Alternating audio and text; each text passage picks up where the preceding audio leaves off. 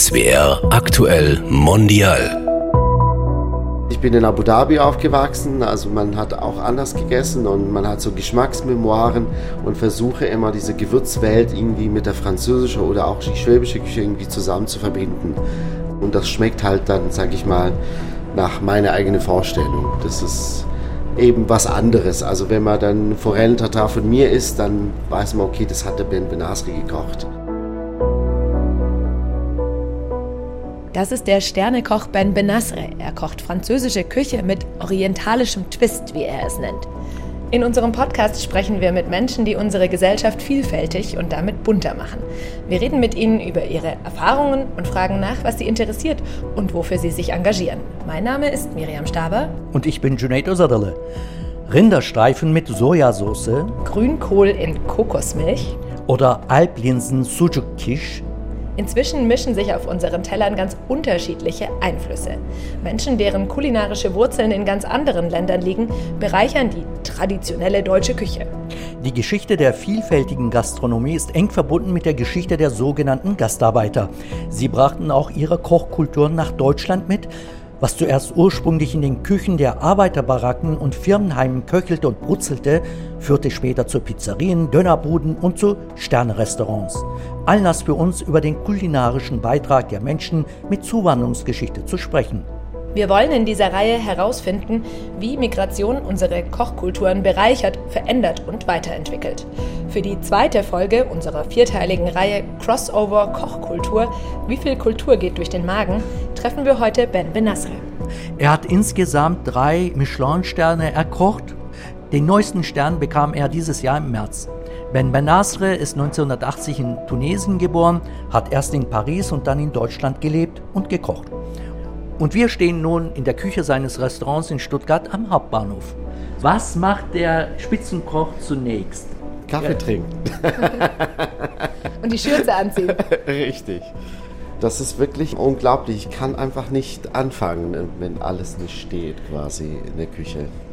Und jetzt haben Sie deswegen über die schwarze Kochjacke mit dem Namen drauf die Schürze angezogen. Genau, ja dann fühle ich mich wirklich, okay, jetzt kann ich loslegen. So, wir haben wir zum Anfang so zwei kleine Einstiegsfragen. Ich würde den Satz anfangen und dann äh, würden Sie den vervollständigen. Ja, unbedingt. Das Lieblingsessen meiner Kindheit. Gelber Linseneintopf mit Hühnchen und Zitrone. Das äh, hat meine Mutter immer gemacht. Das war wirklich ein sensationelles Gericht. Also da verbinde ich so viele Kindheitserinnerungen damit. Ja. Ein Gericht aus der tunesischen Küche. Orientalische würde ich sagen, ja. Ich bin Koch, weil. Das war tatsächlich eine Entscheidung, die ich quasi, glaube ich, in sehr, sehr jungen Jahren entschieden habe, aber das war mir nicht bewusst. Schon, glaube ich, mit zwölf wusste ich, dass ich Koch werden will. Dann, als ich mein Abitur gemacht habe, ähm, ich habe Fachabitur in Mathe und Physik und habe meinen Eltern gesagt, ich würde gern Koch werden. Nicht ähm, Ingenieur. Nicht Ingenieur. Tatsächlich, mein Vater wollte, dass ich irgendwie Luftraumfahrentechnik studiere. Da er selber geologischer technischer Zeichner von Beruf war, hat er gesagt, das wird nix, junger Mann. Da musst du was Anständiges machen. Mhm.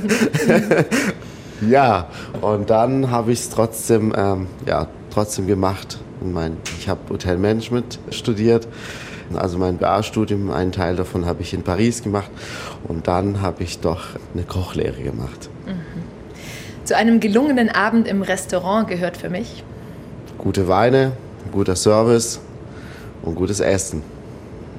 Und die Gäste? Die sind auch wichtig, wenn sie nett sind. Sie kochen heute was ganz Kleines für uns, bevor Sie Ihr Restaurant überhaupt öffnen. Was machen wir denn? Wir machen tatsächlich ein, ähm, ein Sommergericht. Wir machen eine Gartengurken-Gazpacho mit geräuchertem Forellentatar und Forellenkaviar. Super easy, es kann wirklich jeder nachkochen, überhaupt nicht kompliziert, sehr leicht und ähm, sage ich mal, in 15 Minuten ist die Sache erledigt. Dann legen wir los. Wir brauchen lediglich äh, bloß geräucherte Forelle, Forellenfilet. Wir brauchen Creme fraiche. Wir brauchen eine selbstgemachte Mayonnaise, eine Gartengurke, Zitrone, Limette, ein bisschen Kräuter, dann ein Bauernbrot und Schalotten. Was kommt jetzt als erstes? Tatsächlich machen wir als erstes das Räucherforellen-Tatar. Also die Forellen werden in kleine Würfel geschnitten. Dazu kommen die Schalotten, das wird dann abgeschmeckt mit Salz und Pfeffer, Zitrone, Zitronenabrieb und Limettenabrieb. Als erstes haben wir hier die Schwarzwaldforelle. Die müssen wir erstmal. Okay, während Sie die Forelle schneiden, die Frage. Sie haben ja gerade darüber gesprochen, dass Sie Ihre Hotelausbildung durchgesetzt haben, quasi zu Hause. Sie haben Hotelausbildung gemacht, sind teilweise nach Paris gegangen, mhm. ähm, um zu studieren. Und dann sind Sie na zurück nach Tunesien erstmal und haben die Bäckerei Ihrer Eltern geleitet, richtig? Richtig. Also, ich bin in Abu Dhabi aufgewachsen. Mein Vater hat dort gearbeitet für eine französische Ölfirma und irgendwann 92, 93 haben wir Abu Dhabi verlassen, sind wir nach Tunesien und mein Vater hat dort quasi sich selbstständig mit der Bäckerei, weil weiß ich nach wie vor nicht warum, aber so war's. Und in der 2000-Jahrwende war es halt so, dass ich mein, mit meiner Schwester die Bäckerei dann machen müssten, weil mein Vater das körperlich nicht mehr konnte. Ähm, ist sehr krank geworden und dann müssten wir es machen und haben es gern gemacht. Und dann 2003 bin ich nach Deutschland gekommen. Und warum sind Sie nach Deutschland gekommen? Tatsächlich habe ich geheiratet, habe auch drei Kinder und meine Ex-Frau kommt ähm, hier aus der Region. Und äh, das war die Entscheidung. Konnten Sie schon damals gut Deutsch? Äh? Nee, tatsächlich gar nicht. Ich konnte wirklich nicht mal ein Wort Deutsch. Habe so einen Intensivsprachkurs besucht, ein halbes Jahr. Und äh, ich sage mal, ich bin sprachbegabt schon immer gewesen. Und das war, sage ich mal, ganz schnell eben die Sprache zu lernen, war das für mich kein Problem. Die Forelle wird hier gerade gehackt. Ja. Sie haben dann in Deutschland ein Praktikum in der Küche gemacht, richtig? Also Sie haben dann hier tatsächlich mit dem Kochen angefangen. Bevor ich nach Deutschland kam, habe ich tatsächlich mehrere Praktikas gemacht, auch in Frankreich, weil ich einfach für mich wissen wollte, ist es mein Weg? Wird es wirklich so, wie ich mir das vorstelle? Weil viele sag ich mal, Freunde, Familienmitglieder, die mir gesagt haben, oh, das ist so ein harter Job und so, bist du dir sicher, willst du das machen, überlegst dir nochmal genau. Und dann habe ich tatsächlich in vielen guten Häusern Praktikas gemacht, auch mal so eine Woche, mal zwei Wochen. Und ähm, dann habe ich mich wirklich dann entschieden, doch diesen Beruf zu machen. Und, ähm, und in Staatsach die Ausbildung gemacht? Richtig, da habe ich meine Ausbildung gemacht als Koch und dann bin ich auf Wanderjahre gegangen. Und dann habe ich dann in Avignon gearbeitet, dann in Südfrankreich, Côte d'Azur, ja, in Ettlingen im Erbrenz. Ähm, da gab es halt auch noch ein paar Stationen. Ich war dann auf Sylt, Küchendirektor im Landhaus Stricker. Dann bin ich dann wieder runter hier in der Region. Dann war ich in Schloss Hotel. Ja. Ja, das sind ja gute Namen eigentlich, die in der Gastronomie sozusagen und in ihrem Lebenslauf haben wir zwischendurch gedacht, oh, da ist etwas. Und zwar, sie haben in einer Krankenhausküche noch Praktikum gemacht. Wie kam denn das dann? Tatsächlich, ich wollte, während ich nach einem Ausbildungsplatz gesucht habe, ich wollte einfach nicht irgendwie zu Hause rumsitzen äh, und warten, bis es irgendwie klappt. Und dann gab es irgendwie den Kontakt zum städtischen Krankenhaus Sindelfingen. Und da habe ich erstmal ein Praktikum gemacht. Dann habe ich eine Einstellung bekommen als, als Kollege und dann habe ich es gemacht, eineinhalb Jahre. Wie hat es Ihnen damals gefallen? Ja, das war für mich klar, immer einfach nur reinschnuppern. Aber von der Organisation her, also von der Hygiene und so weiter, das war für mich ganz gut. Vor allem, ich war im Diätbereich auch viel eingesetzt worden und ähm, das war für mich ganz gut. Also im Kontakt zu den Diätassistenten und ähm, zu den Küchenmeistern, die haben da wirklich einen sehr guten Job gemacht. Das war für mich schon sehr lehrreich, sage ich mal, ja. Und wie, wann war Ihnen klar, so ich will gehobene Küche kochen und warum? Also für mich war das schon von Anfang klar. Also wenn ich Koch werden möchte, habe mich immer bewusst entschieden, mich zu bewerben in Läden, wo wirklich ähm, einen Namen haben, also auch eine Geschichte. Natürlich auch im Hintergrund nur, nicht nur den Laden, sondern auch der Küchenchef, was er für einen Werdegang hat und ähm, was er kann und was er erreicht hat und einfach dieses Know-how einfach mitzunehmen. Und dann sind Sie nach Stuttgart gekommen. Also bis 2015 war ich auf Sylt, war ich ähm, Küchenchef und ähm, meine Ex-Freundin, die kommt jetzt aus Cannstatt und wir haben uns entschieden, jetzt quasi wieder hier runter zu kommen, also nach Schwabenländle. Und damals habe ich ein Angebot bekommen in Ludwigsburg, Schloss Monripo. Ja, das habe ich dann drei Jahre gemacht und dann erst danach, 2019, war die Entscheidung, bleibe ich hier in Stuttgart oder gehe nach Frankreich. Und dann kam das Angebot damals mit Richters Fine Dining ähm, als Küchenchef und ich habe es mir angeschaut und habe gesagt, komm, das mache ich jetzt mal. Und ähm, ja, irgendwie August 2019 wurde ich dann zum Geschäftsführer äh, bestellt. Und jetzt können Sie Ihre eigenen Akzente setzen. Jetzt können Sie das kochen, was Sie möchten. Ich habe gehört, Sie sagen französische Küche mit orientalischem Twist. Was, Tat, was sind denn ja. Ihre eigenen Akzente? Ja, zum Beispiel jetzt die, unser Forellentatar, es, es klingt zwar schwäbisch, aber es gibt gewisse Gewürze, die wir ja noch mit reinmachen, zum Beispiel wie Ras el Hanout. Wie gesagt, ich bin in Abu Dhabi aufgewachsen, also man hat auch anders gegessen und man hat so Geschmacksmemoiren und versuche immer diese Gewürzwelt irgendwie mit der französischen oder auch die schwäbische Küche irgendwie zusammen zu verbinden. Und das schmeckt halt dann, sag ich mal, nach meiner eigenen Vorstellung. Das ist eben was anderes. Also wenn man dann Forellentatar von mir isst, dann weiß man, okay, das hat der Ben Benasri gekocht. Und was ist das Orientalische jetzt daran? Weil Sie sagen orientalischer Twist.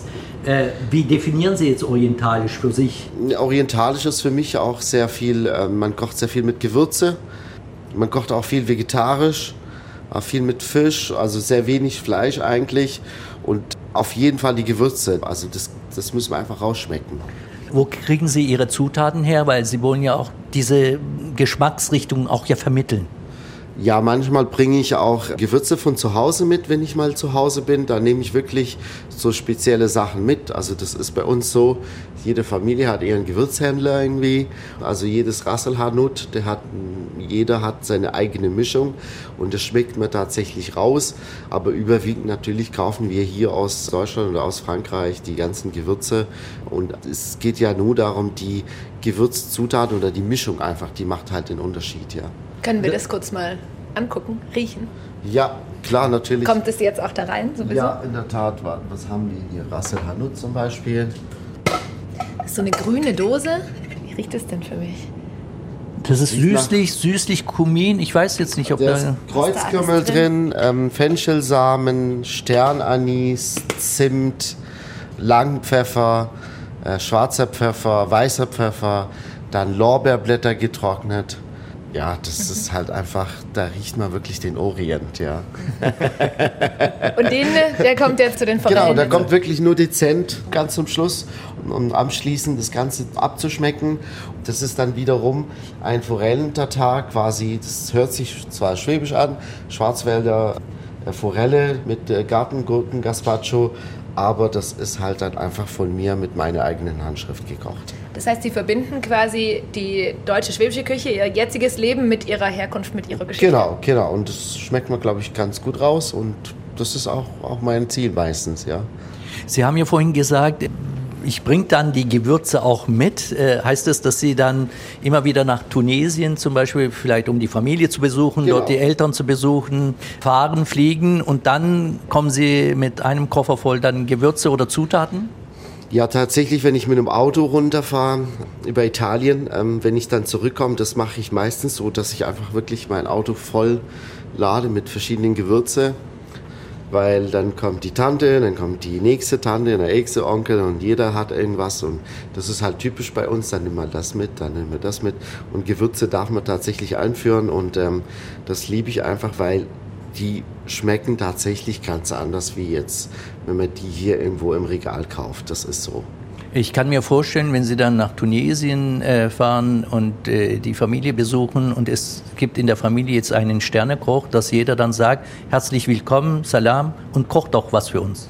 Die machen sich tatsächlich manchmal lustig drüber. Sag mal, kann man da bei euch wirklich gut kochen? Was kochst du da? Nudeln mit Sahnesoße? Wie kochen die in Deutschland? Ja, genau. Mit Salz und Pfeffer. Ja, aber ähm, tatsächlich ist für die, ja, für die meisten meine Familie ist äh, so Sternekoch. Also nicht wirklich so, äh, man begreift es einfach nicht. Man sagt, okay, der ist halt Koch. Der ist Koch und kein Ingenieur. Ja, genau. Familien sind ja, wir hatten schon davon, ne? wann ist man stolz auf die Kinder? Ist es für Sie, ist der Michelin-Stern die beste Auszeichnung oder ist es, wenn die Mama sagt, hey, das ist aber super lecker, hast gut gekocht, Junge? Ja, natürlich, hin- klar. Also Manchmal habe ich dann auch zu Hause gekocht, als ich ähm, vom Fußballtraining heimkam. Äh, dann habe ich irgendwas so Rührei mit dann Merguez oder so ein bisschen Pimentos die Patronen dann gebraten. Und meine Mutter war halt richtig sauer, weil ich ihr Essen nicht gegessen habe. Dann kam die in der Küche und hat gesagt, wow, das riecht gut, darf ich auch probieren? Und dann hat die dann probiert und dann hat ich gesagt, meine Güte, das schmeckt wirklich gut.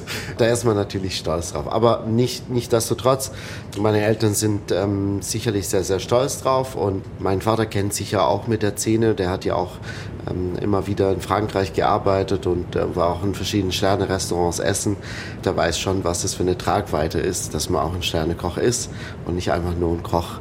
Und die sind sehr, sehr stolz drauf, ja. Von dem, was Sie jetzt erzählen, höre ich, dass Sie eigentlich ein, aus einer Familie kommen, die im Wohlstand lebt, sage ich mal. Darf man das so sagen? Nee, tatsächlich nicht. Also mein Vater kommt aus sehr bescheidenen Verhältnissen. Er hat es geschafft, irgendwie auch zu studieren und eine gute Ausbildung zu machen. Und wir sind, sag ich mal, so ein guter Mittelstand. Aber Bildung war für meine Eltern ziemlich wichtig. Und äh, wir sind halt viel gereist. Wir sind in einem internationalen Umfeld aufgewachsen. Wir sind auf eine internationale Schule gegangen und so weiter. Durch den Job von meinem Vater. Aber wir sind nicht reich, aber wir sind äh, sagen wir mal, reich gesegnet im Herzen, ja. Wir haben vorher über Ihr Essen gesprochen, über das, was Sie jetzt hier machen. Braucht denn Ihrer Meinung nach gute oder interessante Küche so interkulturelle Einflüsse? Oder anders gesagt, kann man sich eigentlich Kochkultur überhaupt vorstellen, ohne dass es das gibt, ohne so eine Vermischung? Ich weiß es nicht, ob ich ähm, anmaßen darf, ob, ob man dann auch, wenn man nur in Deutschland gelebt hat oder gearbeitet hat, nicht ein guter Koch werden kann. Ich glaube, das geht schon. Ich glaube aber, dieser internationale Einschlag, eben wenn man dann sag ich mal, rumkommt und reist und so, das erweitert unseren Horizont. Ich meine, ich glaube nicht nur beim Kochen, auch kulturell und ähm, das ist, glaube ich, ein wichtiger Aspekt für mich. Ähm, klar, wie gesagt, ich bin im internationalen Umfeld aufgewachsen mit Leuten aus Frankreich, Italien, Amerika, Palästina, Irak. Äh, es waren halt alle irgendwie Fachkräfte aus aller Welt und ähm, da kocht man anders, da ist die Kultur ganz anders und das prägt halt schon einen irgendwie. Und ja, wie gesagt, der eine isst jetzt Linsen mit Spätzle und Seiten im Schwabenländle, die anderen essen Weinblätter mit Reis gewickelt, dazu gibt's halt Hase, das isst man so im Irak und ähm, ich glaube, wenn man das so irgendwie so gesehen hat als Kind oder als auch Erwachsene, ja, dann hat man ein ganz anderes Horizont, sage ich mal, für Essen und auch ein ganz anderes Verständnis. Jetzt kommt gerade Ware rein, frische Ware. Bitte schön. Also, Iberico, Kalbsdeckchen. Ja. Einmal Knochen. Yes. Einmal die Händchen. Herr Benasser, gerade ist jetzt Ware reingekommen. Also Sie sind eigentlich für alles zuständig. Also Sie kochen, Sie nehmen die Ware entgegen. Natürlich ist eine gewisse Qualitätskontrolle auch dabei, sicherlich, mit ja, dem klar. geübten Blick. Was kam denn gerade rein? Wir haben ein Kalbsfilet das ähm, vom Südtiroler Milchkalb und Herzbries vom Südtiroler Milchkalb. Das haben wir gerade in unserem Gourmet-Menü. Wenn die Vegetarier das dann hören, dann sagen sie, oh Gott, Nein, wir haben auch tatsächlich vegetarische Gerichte am Start. Wir haben vorhin auch gesehen, unsere ganze Gemüsebestellung.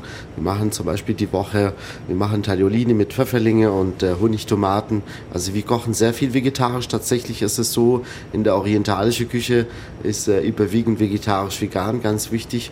Und wenn man mal eine Speisekarte anschaut, das sind 30 bis 40 Prozent vegetarisch und vegane Gerichte und der Rest ist halt eben mit Fleisch oder Fisch.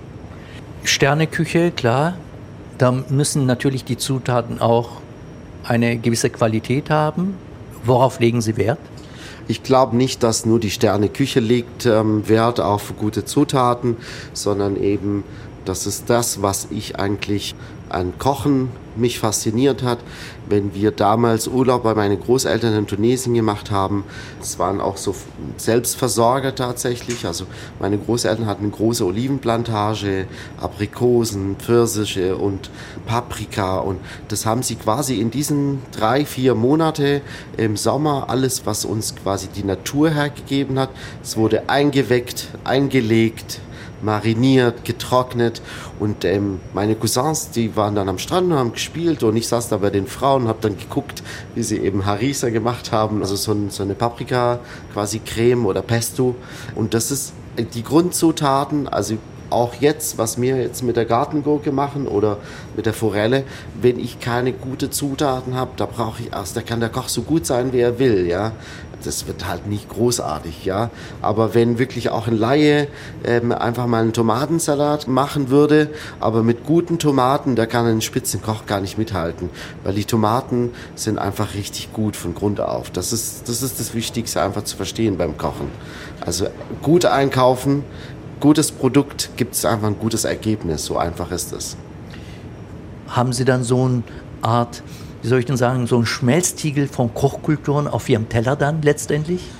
Ja, so, schon, schon ein bisschen. Also es ist halt so, ich meine, wir suchen nach den besten Produkten. Also unsere jetzt, ähm, sag mal, Gemüse ähm, und so weiter, das kaufen wir hier um die Region herum aus Backnern, aus Fellbach, ähm, auf den Feldern. Äh, so Kräuter, so für den Keltenhof zum Beispiel, sind auch Partner von uns. Gemüse und so weiter, das wird ja hier angebaut, das ist wunderbar, das ist ökologisch, das macht auf jeden Fall Sinn. Aber eine Aprikose oder einfach ein Pfirsich, ja, das gibt's halt nicht in der Schwäbischen Alb, ja, das ist nun mal so.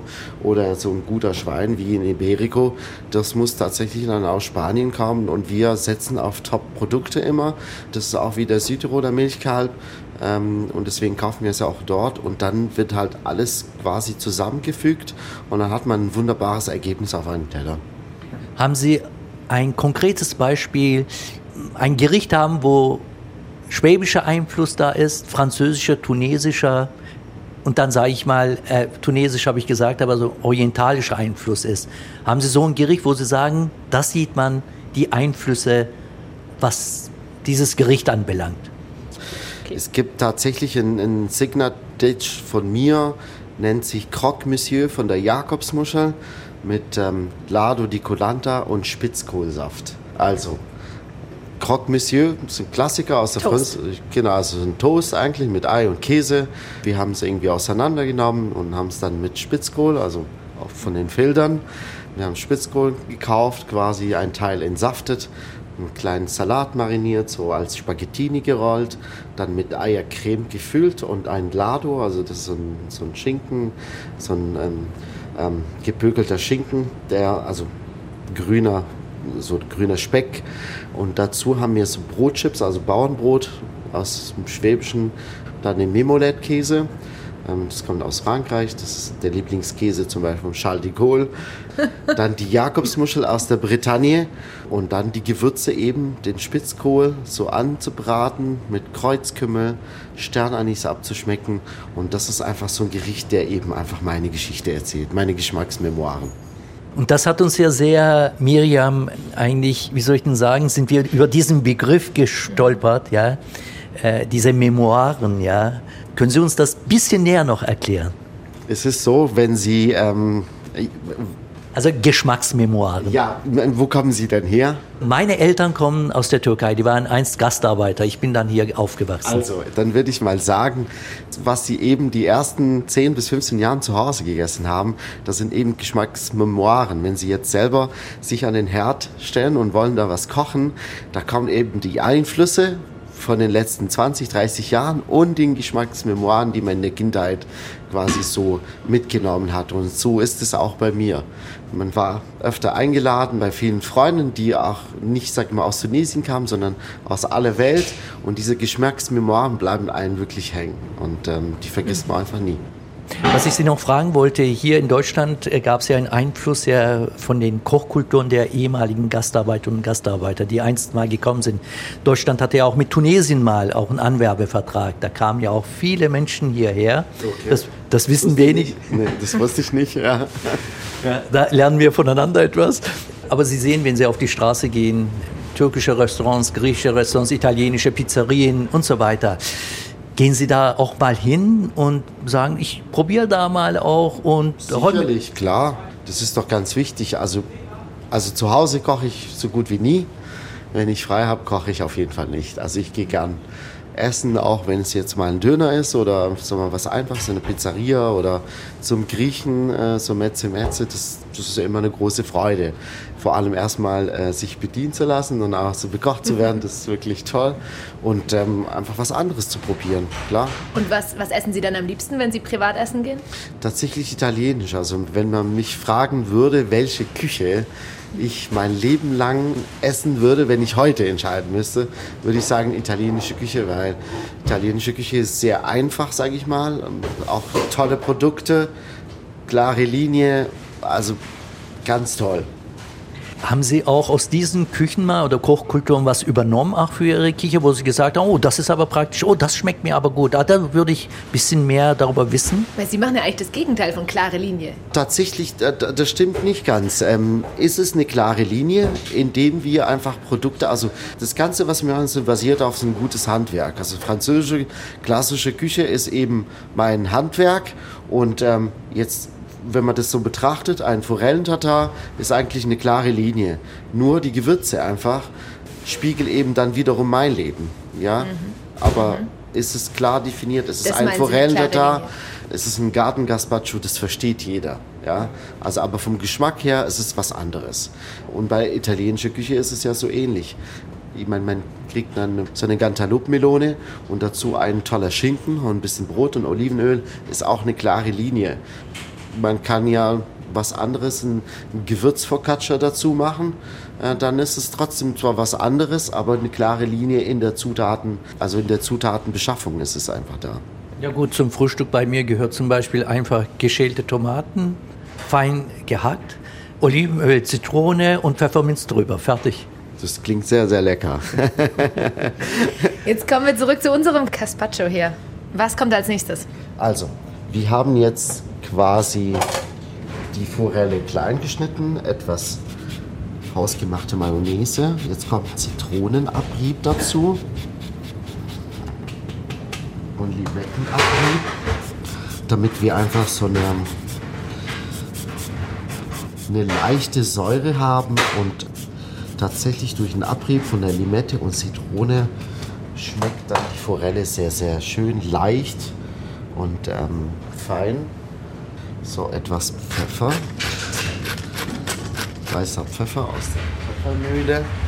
Dann wie gesagt etwas Ras El Hanut. Wirklich auch minimal. Also wir wollen nicht, dass es komplett orientalisch schmeckt, aber dass man dann im Nachhinein sagen würde, wow, so ein Forellentatar habe ich noch nie gegessen. Und das ist eben das, was ich meistens versuche in meine Küche wieder zu spiegeln. Creme fraiche und jetzt Limettensaft? Genau, Creme fraiche jetzt kommt noch rein, Limettensaft. Dann habe ich hier etwas Limonenöl und Olivenöl. Das kommt auch noch mit rein. Limonenöl? Ja, also quasi Olivenöl, den wir auf 48 Grad erhitzen und dann werden die Zitronenschalen, sagen wir, auf 1 Liter Olivenöl machen wir knapp ein Kilo Zitrone, Zitronenzesten noch mit rein und wir lassen das dann 48 Stunden ziehen und dann wird es gepresst und dann schmeckt es halt nach Zitrone. Ja? Jetzt wird das alles vermengt? Genau. Jetzt schneiden wir etwas Schnittlauch noch dazu. Der kommt in so einem großen Bund, der Schnittlauch? So, dann schneiden wir Schnittlauch schön fein. Oh, da bin ich immer wieder beeindruckt, wie Leute, die das oft machen. Ich hätte schon meine Finger schon sind schnell, ja. total geschnitten. So, das war's eigentlich Der Schnittlauch schon. mit reingemengt. Genau. Jetzt haben wir eine wunderbare homogene Masse. Es riecht auch ganz toll. So frisch einfach und nach geräucherte Forelle. Oh, wunderbar. Das machen wir jetzt das Ganze in kleinen Spritzbeutel. Aha. Das habe ich auch noch nie gesehen. Ach, das kann man jetzt nicht einfach so auf den Teller machen. Das kommt jetzt durch den Spritzbeutel auf den Teller. Ja, das, also, das lässt sich für uns tatsächlich besser lagern. Man kann auch schneller und präziser damit arbeiten.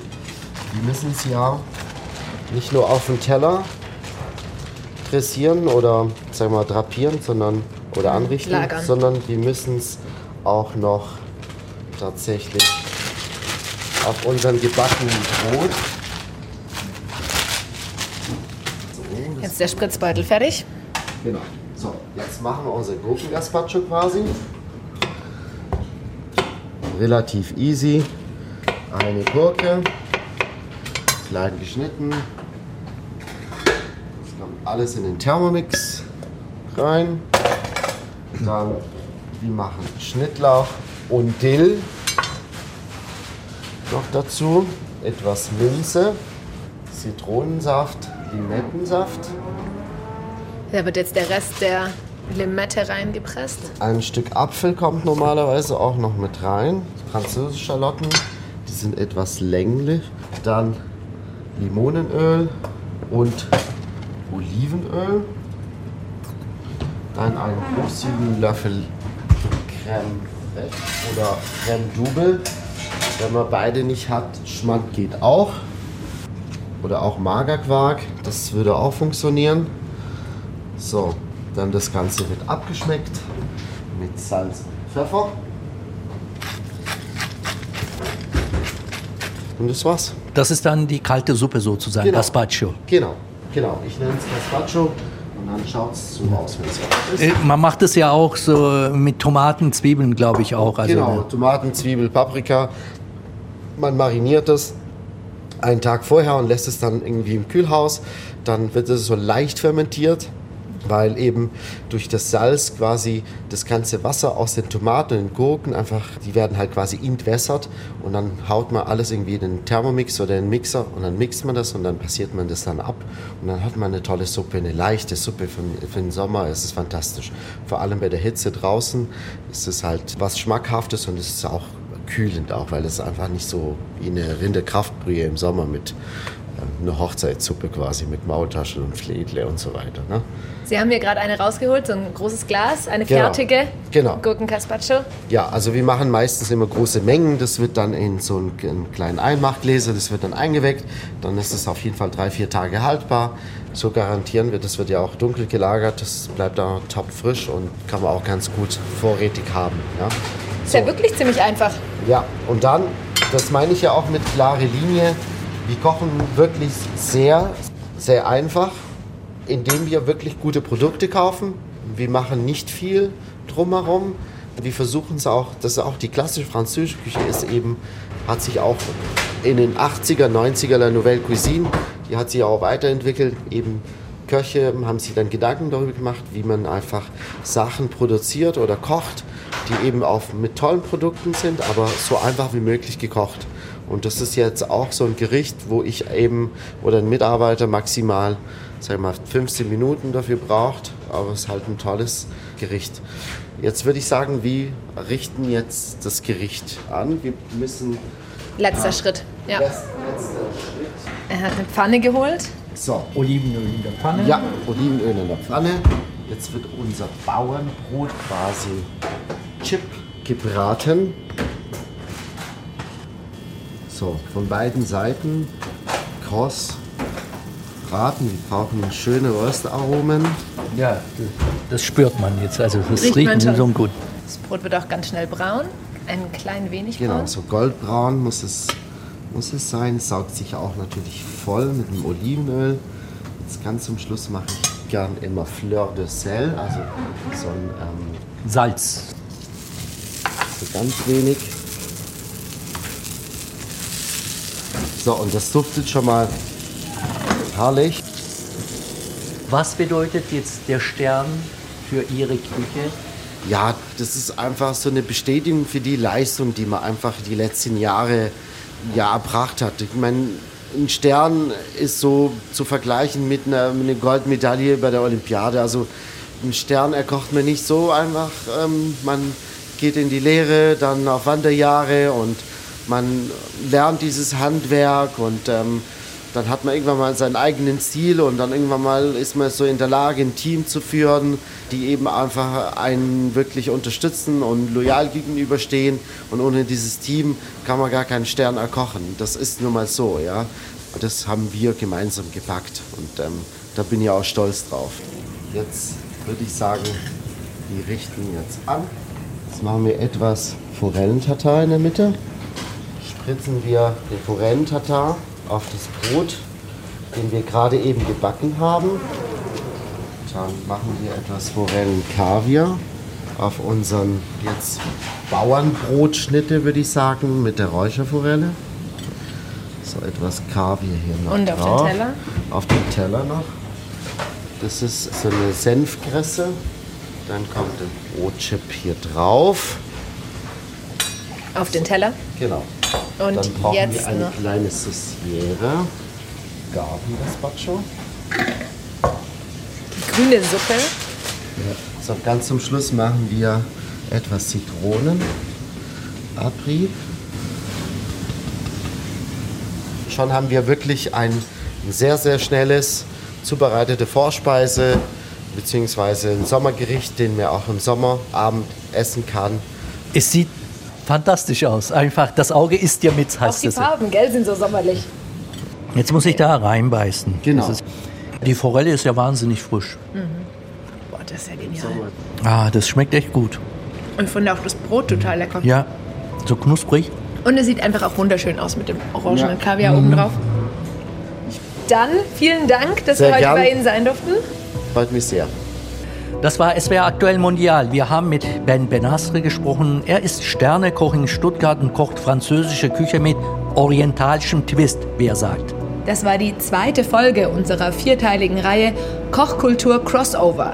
Wenn euch dieser Podcast und unsere Reihe von SWR Aktuell Mondial gefallen hat, dann empfehlt uns weiter und abonniert uns. Ihr findet unseren Podcast in der ARD Audiothek. Danke fürs Zuhören, sagen Miriam Staber Und Junaid Ozadale. Tschüss, bis zum nächsten Mal.